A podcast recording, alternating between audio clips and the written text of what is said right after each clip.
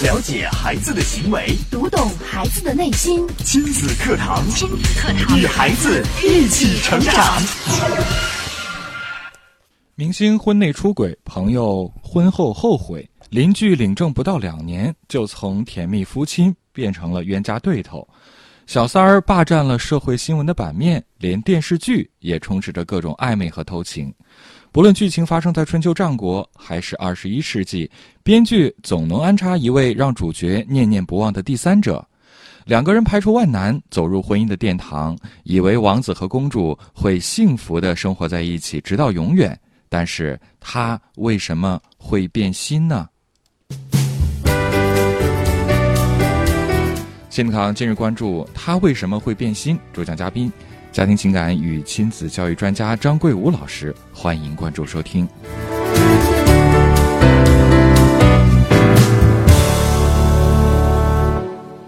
我是主持人明阳，有请张老师。张老师您好。哎，明阳老师好，大家好。嗯，今天讲这个话题。他为什么会变心？相信对于很多在婚姻当中的人来讲，可能这个话题确实挺有代表性。嗯，是的，因为怎么说呢？现在，呃，在情感类的咨询当中，除了这个恋爱咨询是一个大头之外啊。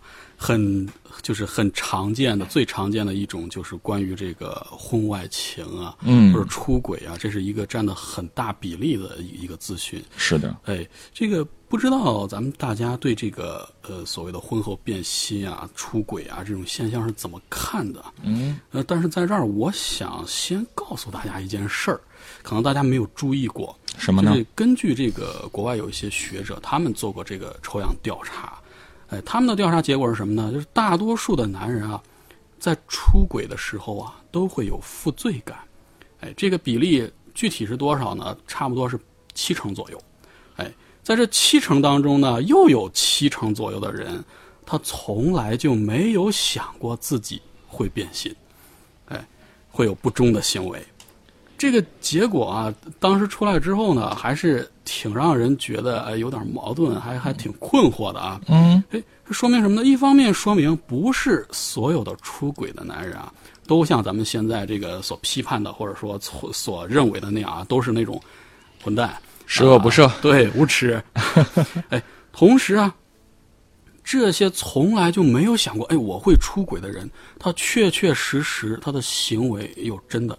出轨了，变心了，哎，呃，连他内心的这个负罪感都阻止不了，这到底是为什么？他们又图什么？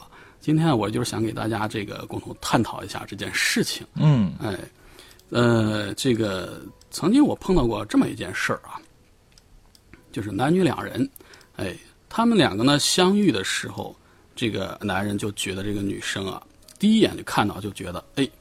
这就是我要找的那个人，哎呀，我要娶她，一辈子对她好，一见钟情啊。哎，是，哎，事实上呢，也确实如此。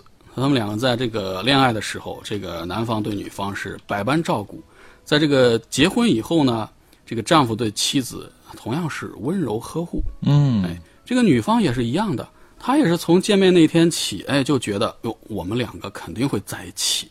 哎，两个人虽然在这个情感路上也有很多坎坷，咱们这个呃也也都知道，咱们也不不详细描述了。但是最后，呃，还是义无反顾的，这个女方嫁给了这个男方。哎，这两个人虽然没有说什么特别多的什么财富啊，或者很出众的这个容貌啊，哎，但是呢，也是依然让身边的人非常羡慕的一对儿。哎，如果说咱们这个故事，这个故事说到这儿。哎，这个如果说是咱们平常讲的童话的话，就到结尾了。哎，这王子和公主幸福的在一起，直到永远了。是啊，但是很可惜，咱们说的不是童话。哎，在这个结婚几年之后，妻子发现这个丈夫出轨了。哎呀，哎，这个马上剧情从童话就变成了这个很狗血的这个三流电视剧了，开始反转了。哎，对，这个丈夫就像刚才咱们这个开始提到的这个调查一样。他在这个出轨之前，从来没有想过我竟然也会变心，竟然也会出轨。哎，在出轨之后呢，他的心里边也觉得，哟，我挺对不起我老婆的，挺愧疚的。哎，是，他后来还说过啊，说他他说在这个就是出轨的第二天，他给自己的妻子就买了一只想要的当时刚出的苹果手机，哎呦，哎，当时的新款不是现在的 iPhone 七，哎，这是什么呢？这就是一种愧疚，负罪感，哎，负罪感，他妄图通过这个其他的行为来补偿补偿对方，弥补，哎，同时什么呢？也是安慰自己，嗯。哎，这这是两方面的这个作用啊。嗯，但但是为什么这个好好的一个童话，最后能变成这个狗血的剧情啊？因为什么？因为变化是吧？嗯很多人都都都会说呀，这我知道啊，变化什么不就男人变心了，对不对？哦，哎，但是变的这个心又是什么？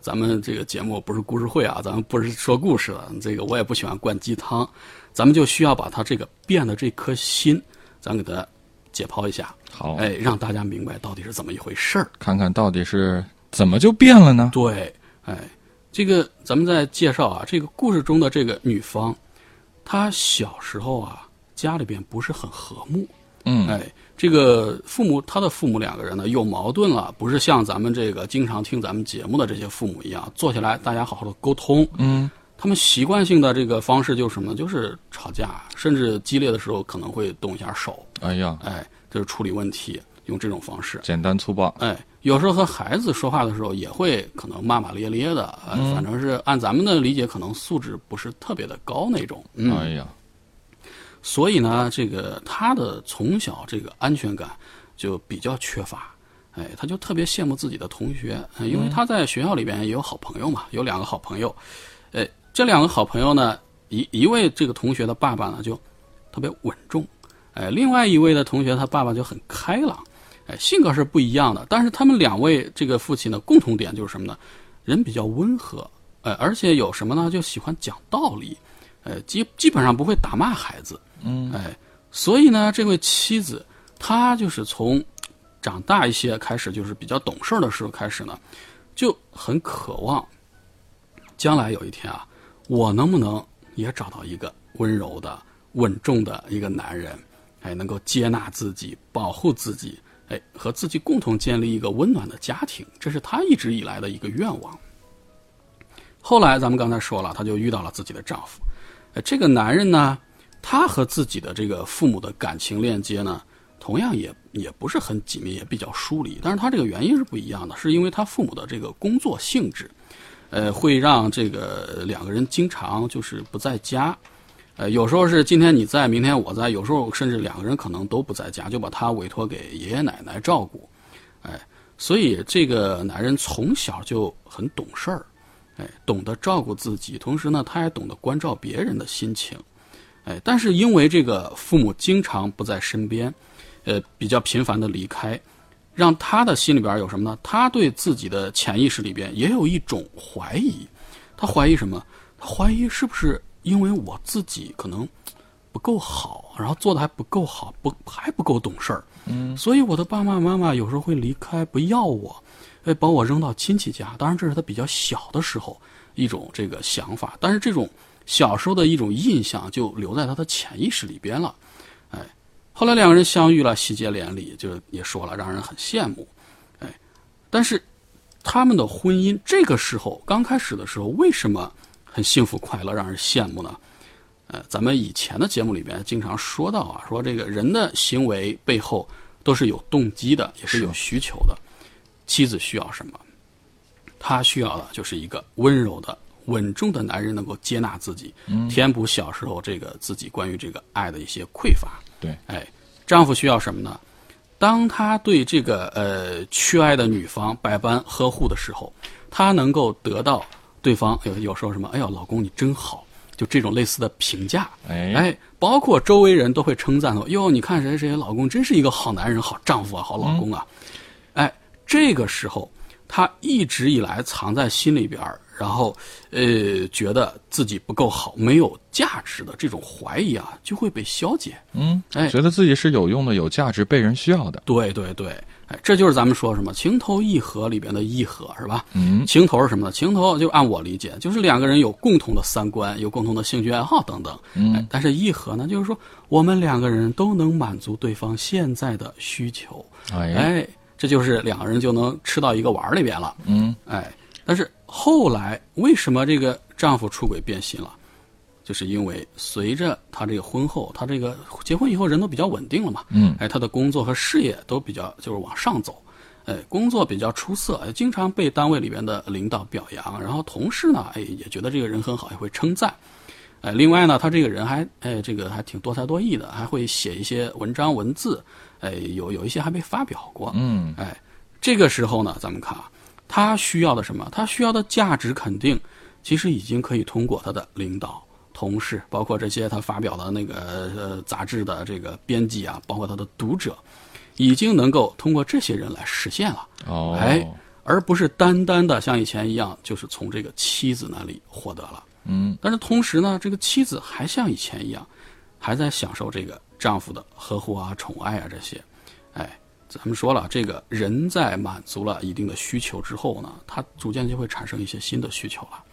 这个丈夫的价值需求被满足了，哎，但是，他其实啊也是需要爱的补偿的，哎，因为他小时候他的父爱母爱其实也没有得到完全的满足，哎，这个时候呢，他也会想要，我也想要被关心啊，我也想要被尊重、被照顾，哎，甚至是说遇到事情的时候，身边这个人能不能也给我一些指导啊，给我指出这个我的一些这个生活的工作的方向，特别是什么？特别是在两个人有孩子之后，哎，咱们都知道，这有孩子之后，这个丈夫的他的一些疼爱啊、呵护啊，他更多的就转向了这个孩子了。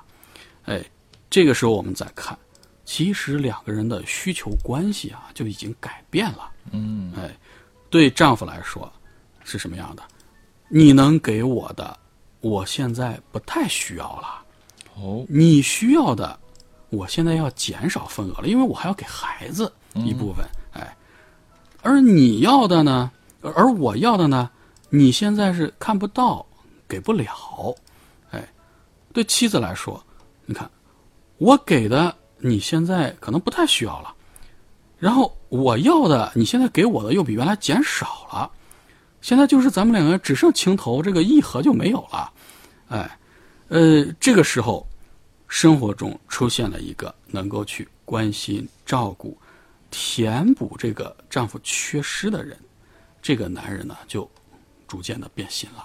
哦，哎，呃，但是呢，咱们刚才说两人呢这个情投意合，意合还呃这个意不合了，但是这个情头还在，所以这个男人在出轨之后，他还会有愧疚，还会有些不常行为。咱们现在就看到了，他变心变的是什么？其实啊。变的就是需求。我说了这个例子啊，说了这么多，就是希望大家能够明白，能够知道，婚姻啊不是一劳永逸的，人也不是一成不变的，特别是人的需求啊，需求也会过期的。嗯，随着时间的推移，你想要咱们说了婚姻保鲜，想要对方不变心，就要实时的跟上变化，能够满足对方的需求，新的需求。嗯，哎，更重要的是啊，咱们说什么？你需要不断的创造自己新的价值，你需要更有知识、更健康、更美丽、更有爱心等等等等。哎，你能给对方的更多。咱们上上一周说过，你给的对越多，权利就越多。是，同时能在你身上得到需求满足的话，对方何必还要再冒着法律和道德的危险，然后去外边找，对不对？他能在你身上得到满足，就没有必要再去外面再去找其他的人了。嗯，哎，好。我们来稍事休息，进一下广告。广告之后接着回来。亲子课堂正在播出，稍后更精彩。了解孩子的行为，读懂孩子的内心。亲子课堂，亲子与孩子一起成长。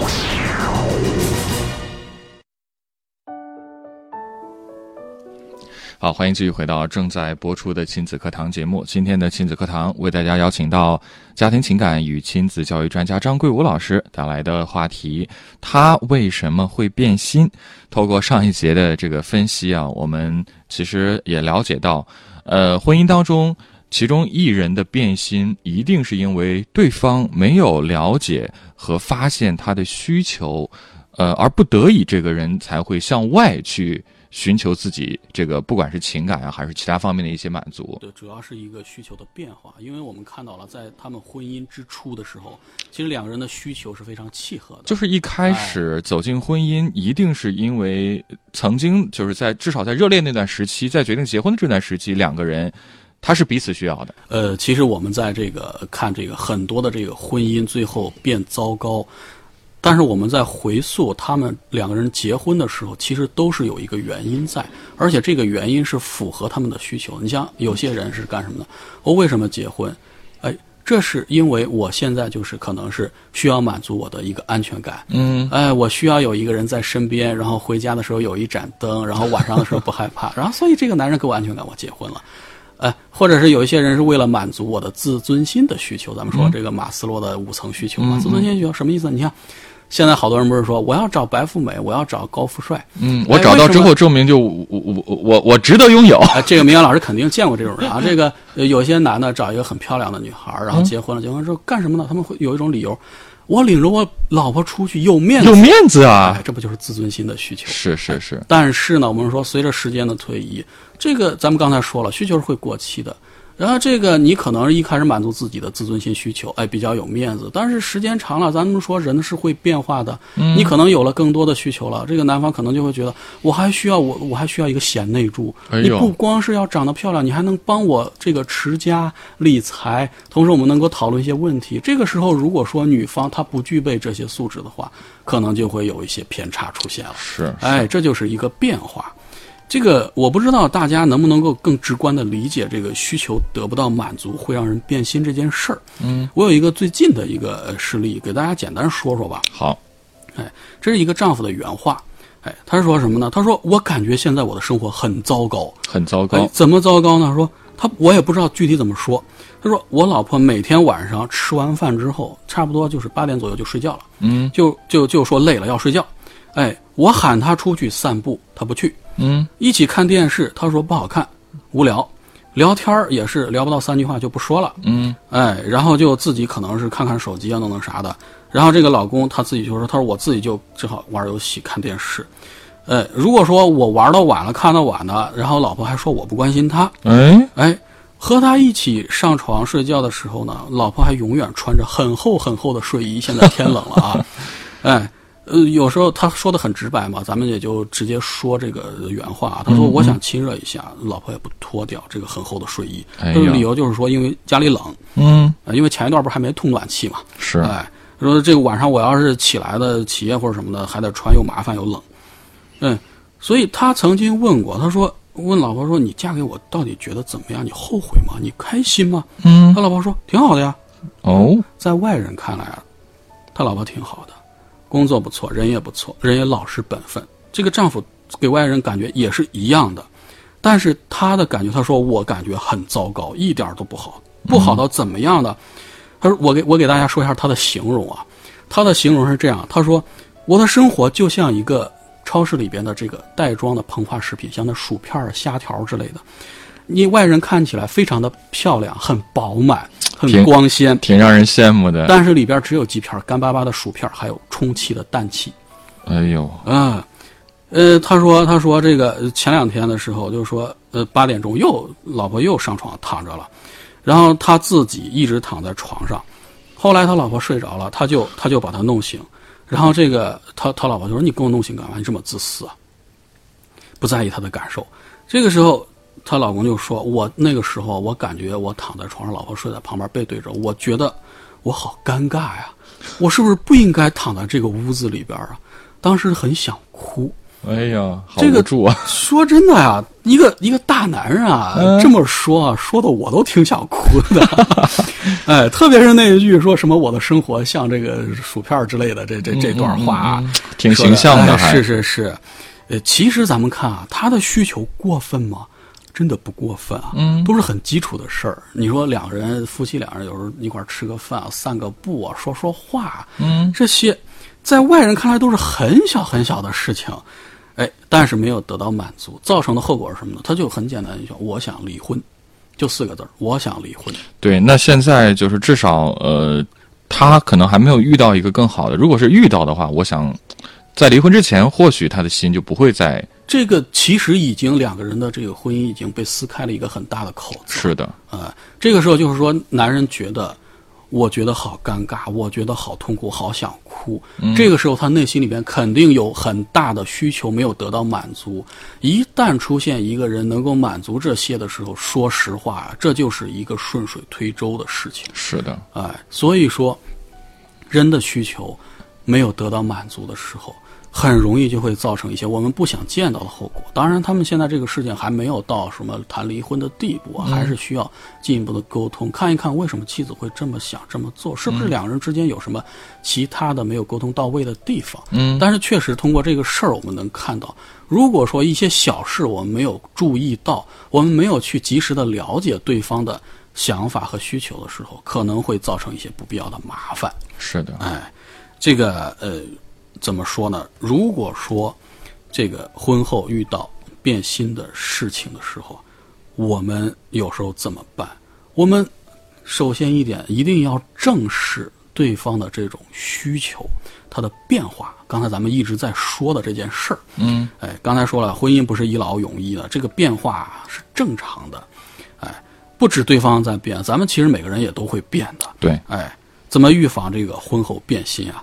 这个，我觉得啊，首先有一点儿，咱们无论是通过个人的反思也好，和对方的沟通也好，一定要做，首先做一件事情，你要知道，你要了解两个人当初为什么要结婚。嗯，哎，咱们刚才其实也提到了，就是说你得明白自己当初这个结婚的时候，两个人为什么你们的需求是契合的，哎，这让这才能让你明白自己最初的优势在哪儿，哎，呃，比方说当初可能是对方是因为你长得漂亮，因为自尊心的需求娶了你，或者说是因为你是一个这个呃这这这个很有本事、能挣钱、工作很努力、很有事业心的男人，他嫁给你，对，哎，他有一些需求在里边，这个需求其实就是你当初最初的优势，哎，但是只有一个优势是不够的，因为刚才说了，需求会过期，所以咱们要有主动的意识，不断的创造自己新的价值，哎，这个无论男女啊，其实都要像一本书一样，哎，当初他因为你的你的外貌和你结婚了，哎，呃，等到这个自尊需求被满足了，刚才咱们说了，要带你出去有面子，被满足了之后，他如果发现你还懂理财，还懂一些其他的，能够在工作上、事业上帮上忙，哎，他就发现还能满足我的物质需求，哎，然后他又发现你哦，我老婆竟然还喜欢运动，嗯，哎，能和我一起去爬山、跑步什么的，还能满足我的健康需求。哎，在爬山、跑步的过程中，发现哟，原来你喜欢爬山，喜欢这个出跑步、徒步什么的，是你喜欢旅游啊，你还能陪我一起去看外边的世界。嗯哎，一个一个的需求在发掘，不断的发掘，就像咱们翻书看书一样，每翻一页都有惊喜，每翻一页都有惊喜。即使是这本书翻完了会怎么样？咱们想想，这么有意思的一本书，我可不舍得丢掉啊。我再看一遍吧。哎，所以说，当然咱们只是举一个小例子啊，具体需要怎么做呢？还是需要我们每一个人去发掘自身，然后去引领对方。嗯，哎，呃，但是有一点，我希望跟大家说清楚，这么做不是为了去讨好对方，最主要的还是什么呢？首先做好更好的自己，哎，顺便让对方看看自己有多好。让对方看看你当初选择我和我结婚，你太正确了，你真聪明。嗯是，嗯，所以为什么要不断创造自己的价值？咱们经常在街上会收到一些这个广告页、广告纸啊。咱们看那个广告纸，构图设计一般都是很不错的，印刷质量也很好，用的纸张也不错。但是你说谁会把这个广告纸没事儿拿回家，然后一摞摞放起来，整整齐齐的摆在书架、摆在床头上？嗯，没有人是吧？因为什么呢？因为它的信息只有一页。你看完了之后，即使对你有用，其实也也就没什么意义了。对你了解了之后没什么意义，就把它随手一扔，然后扔到垃圾桶了，没有价值了。因为，但是一本书它就不一样了。首先它有很多页，其次它每一页会包含很多的内容和信息，所以它的价值就会远远的超过那一张广告纸。哎，也没有谁会随意把它扔到路边垃圾垃圾箱里边。所以呢，这个你是选择婚后做一页广告纸，还是慢慢的去开发自己，把自己变成一本书啊？这是一个可以选择的问题。哎，这是给大家的一个选择，并不是说哦，咱们一看对方变心了，或者说是有变心的苗头了，就一味的去指责对方怎么怎么怎么着。这个时候肯定对方是有责任的。对，哎，但是这个出这个事情，嗯，既然是婚姻，既然是两个人的事儿，我们首先找一找自己身上的原因。因为什么？因为有时候啊，我们直接去指责对方、批判对方、妄图改变对方是很难的。对，哎，世界上最难改变的就是别人，但是最好改变的可能就是自己。对，如果说我们有一些事情能够做在前边，其实是可以防患于未然的。是的，呃，但是怎么说呢？嗯，呃，有时候可能这个变心啊，不一定是因为这个自己跟不上对方的变化需求，有时候呢，也会因为对方跟不上自己的变化需求，所以会产生一些问题。嗯，这个怎么讲呢？怎么说呢？有时候我们会经常看到啊，这个，呃，怎么说呢？就是一个人是不是优秀啊？有时候我们评价其实是外人说了不算的。嗯，哎，必须是自己觉得自己很不错、很优秀，才是真正的优秀。哎，这个时候呢，就是怎么说呢？有时候咱们会看到一些这个事业成功，或者说是长相出众，甚至是有很多这个异性缘的这个人啊，他的内心可能会依然有很多的自卑感。嗯哎，但是因为这种自卑感被他们隐藏的比较深，有时候表现不出来。但是这种人呢，有时候为了对抗自己内心的这种自卑啊，可能就会选择一个自己认为比自己还要优秀的伴侣，然后来结合来结婚。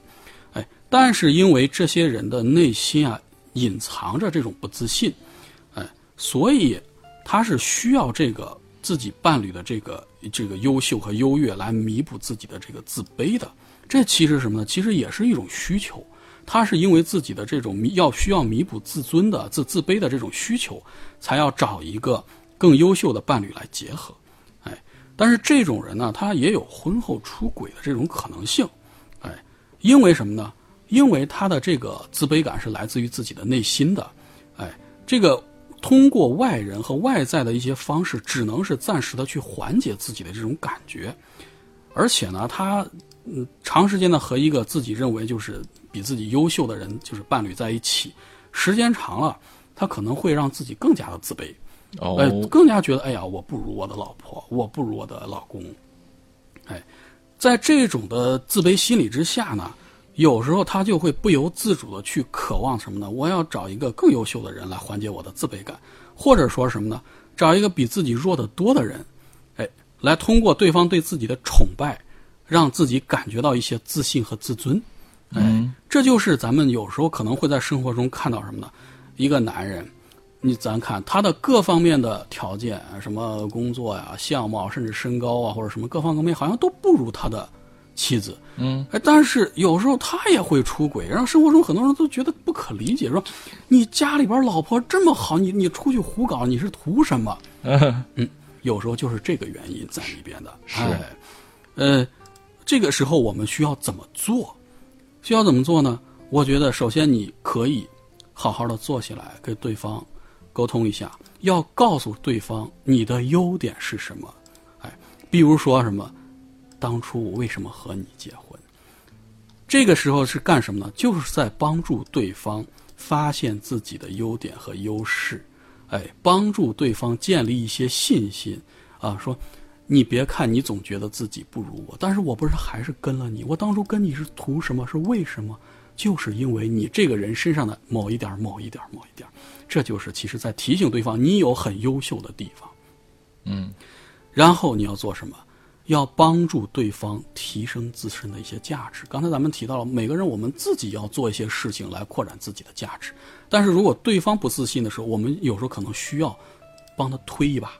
哎，比方说这个可能有一些呃有一些这个男的觉得我的外形，然后什么配不上我老婆，我老婆那么长得那么漂亮什么，这个时候老公不不不懂得怎么样去打理自己的外形，老婆可以帮一帮他，适当的帮他调整改变。哎，包括一些社交方面啊，这个这这这这个这个老公觉得老婆啊这个人缘很好，你看我就平常怎么也没有人跟我这个说话呀或者什么的，这个时候可以鼓励对方参与一些团体活动啊，包括一些朋友的聚会啊，当然是咱们说的是正常的哈，哎，这些事情，这其实就是在干什么呢？就是在引领对方，哎，来提升他的一些自身的优势，哎，最重要的一点是什么？最重要的是。每当对方在满足你现在的需求的时候，我们一定要及时的给予回应和表扬。嗯，哎，这点很重要。其实咱们在亲子课堂里面讲这个教育孩子也经常提，这个理念都是相通的。对，其实是一通百通的。对，当他发现自己能够给予你很多东西，能够满足于你现在的需求的时候，他就会慢慢的觉得变得有自信了。嗯，哎，呃，自信是什么呢？自信是他的心理需求啊。对他不自信，他自卑，他需要自信。这个时候你给他了，他还会需要去外边再找一个，我找一个比我弱的多的人来仰视我、崇拜我、满足我的自尊。他还需要这样吗？不需要。我这么优秀的老婆都能够给我自信，都能够给予我支撑，我还需要再去外面找一个不相干的人吗？嗯，所以就不需要了。是的。其实就是这个简单的道理。好，谢谢张老师精彩的讲解。我们亲子课堂节目专家团的专属微信公众号“亲子百科”，千百的百课堂的课，您可以在微信公众号里搜索“亲子百科”这四个字，“千百的百课堂的课”，添加关注。每天我们都会为大家来推送亲子课堂专家团。呃，这个原创的家庭教育的系列文章供大家来学习。呃，另外呢，我们也会在微信公众号上安排我们节目的这个在线收听和节目的重播等相关内容，方便大家来关注和收听节目。明天同一时间，秦德康和你不见不散。